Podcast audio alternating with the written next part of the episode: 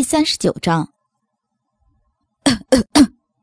林舒扬被自己的口水呛到，这个田月真是让人有点摸不着头脑。修勇则看看田月，然后又盯着林舒扬，之后一整车的人都盯着林舒扬。林舒扬回头看他们，不自觉的脸上便有点烫。看什么看？我要是真觉醒成了向导，我就点他当我的哨兵，谁敢拦我？你们谁敢有意见？没人敢有意见。于是乎，所有的人看车顶的看车顶，看自己衣服的看自己衣服，反正视线左闪右躲，就是不敢看他们团长和团长的弟弟。话说，那不是他的亲弟弟吧？不然怎么一个姓林，一个姓修？应该不是吧？乱伦太那什么了。嗯嗯。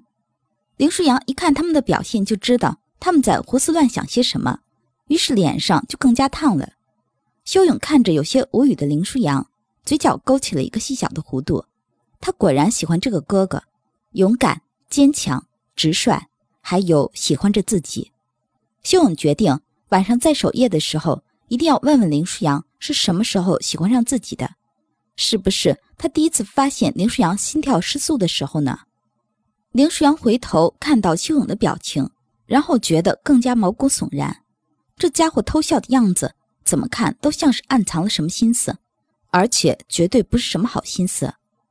林舒扬看着车里的东西，估算了一下，大约一个星期之内都不会有问题。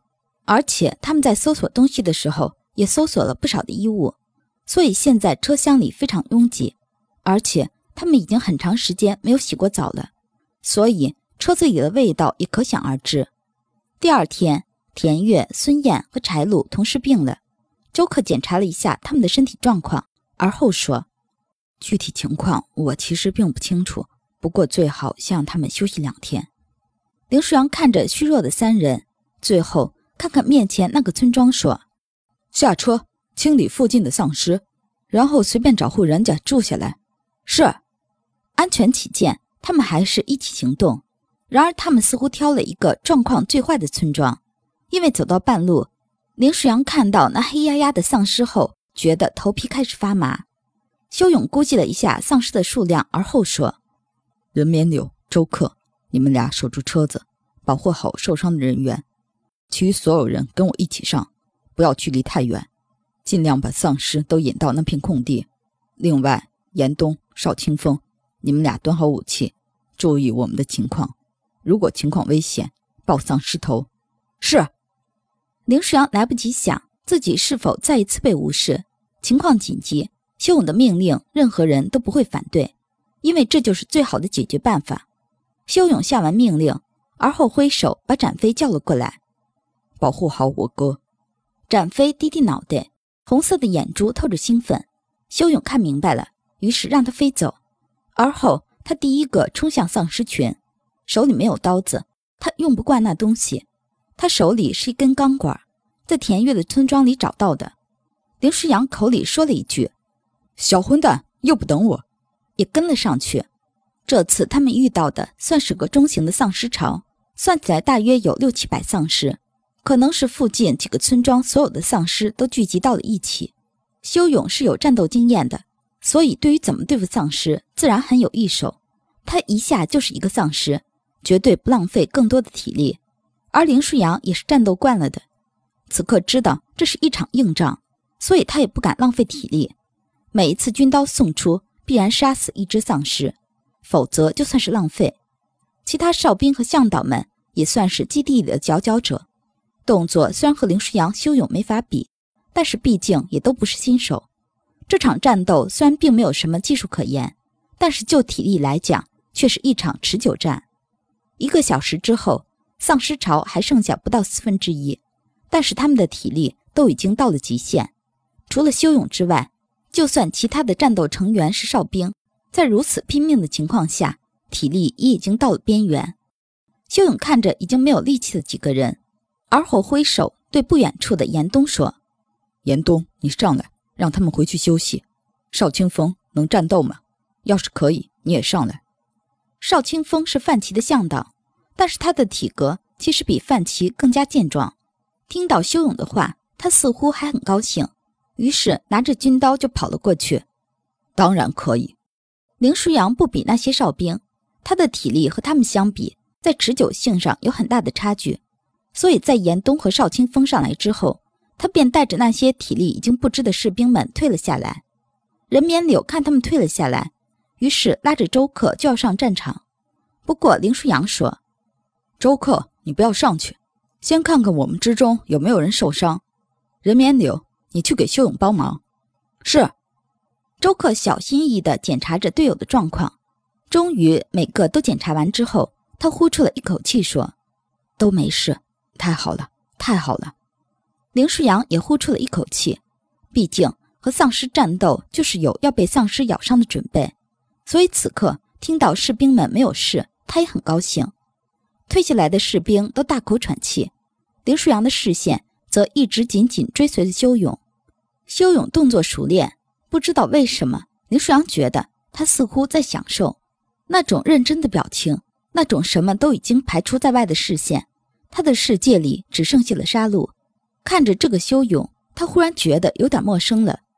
林舒扬心里默默地对自己说：“这一世，他一定要好好对他。他上一世受了太多的委屈了，不过这一世，任谁都不可以欺负他的弟弟。现在还是他的恋人。”林舒扬看着修勇。车厢里，田月冒出头来，而后他就看到不远处正在战斗的几个身影。严冬正在和一个二级丧尸战斗，这个丧尸的速度非常快，严冬几次都没有能够杀了他。就在他准备先解决掉身边另一个盯着他流口水的初级丧尸时，那个二级丧尸借着初级丧尸的掩护，从背后准备攻击严冬。田月此时尚算清醒，他趴在车边，一直注视着远方。此时他心里一急，便冲着严冬喊：“严冬，小心身后！”严冬听到这个声音后就跳了起来，而后空中直接翻身到了二级丧尸的身后，继而一刀刺中了这个二级丧尸的脑袋。田月长呼了一口气后又昏了过去。林舒扬看着田月，若有所思。他心想：如果是自己在那个距离处，而且正全身战斗中。应该是听不到田月的声音的，可是严冬却很明显听到了，这是不是说明田月和严冬之间有什么？或者说他是向导？修勇那边的战斗终于在又过了半个小时后结束，他们顶着一身腥臭的脓血往车子这边走，然而异变就在突然之间发生了。林舒扬正起身迎接他们，忽然不远处出现了一头类似豹子的东西，修勇想要喊。可是豹子速度太快，修勇还没来得及开口，豹子已经到了林舒扬的身边。修勇瞳孔骤缩，而后急速往林舒扬身边跑去。就在豹子要咬到林舒扬的时候，展飞的身影如箭一般冲到了豹子身边，而后他的喙深深地嵌入了豹子的脑袋里，豹子的嘴张到一半便倒了下去。林舒扬失速的心跳终于恢复。修勇也已经跑到了他们身边，展飞的喙刺入的太深，似乎怎么都拔不出来。于是林舒扬哭笑不得的帮展飞把自己的嘴从豹子脑袋里拔出来，而后他摸着展飞的羽毛说：“展飞，好样的！”林舒扬正在夸奖展飞，接着就被修勇大力一拉，拉到了他的怀抱。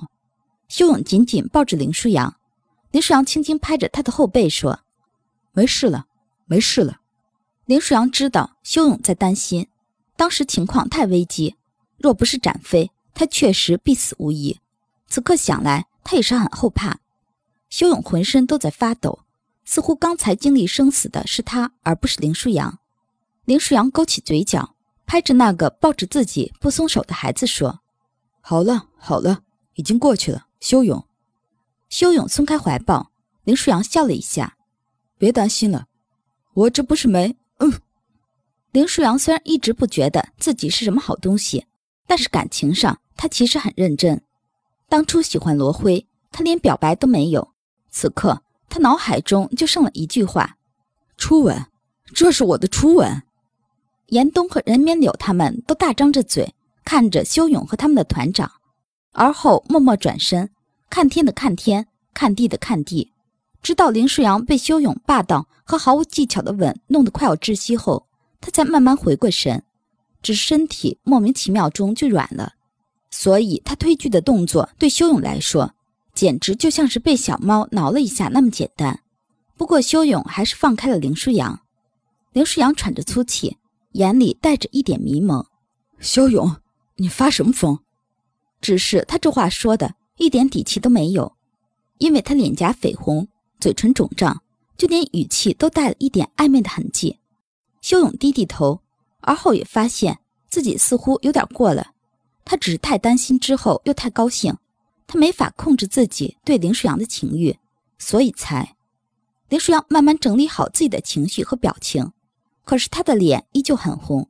他想要踹修勇一脚，可是看着他的眼神，踢出去的脚就生生的落回到了地上。晚上再跟你算账，你们都给我回过身来。现在我们找找附近有没有什么水源，然后找间房子，别在那里给我装没看到了，干活。严冬他们一个个回过头来，然后林舒扬发现。这位严冬同志的脸好像比他还红，于是林舒扬本来有些尴尬的心情瞬间没了踪影。找水源的时候，他还开玩笑：“严冬，你脸红什么？想谁呢？”严冬决定不理他这位团长。他们在村口找到了一口井，于是林舒阳看看左右说：“就住这一家，我们先进去看看情况。晚上要是可能烧点水，都洗个澡。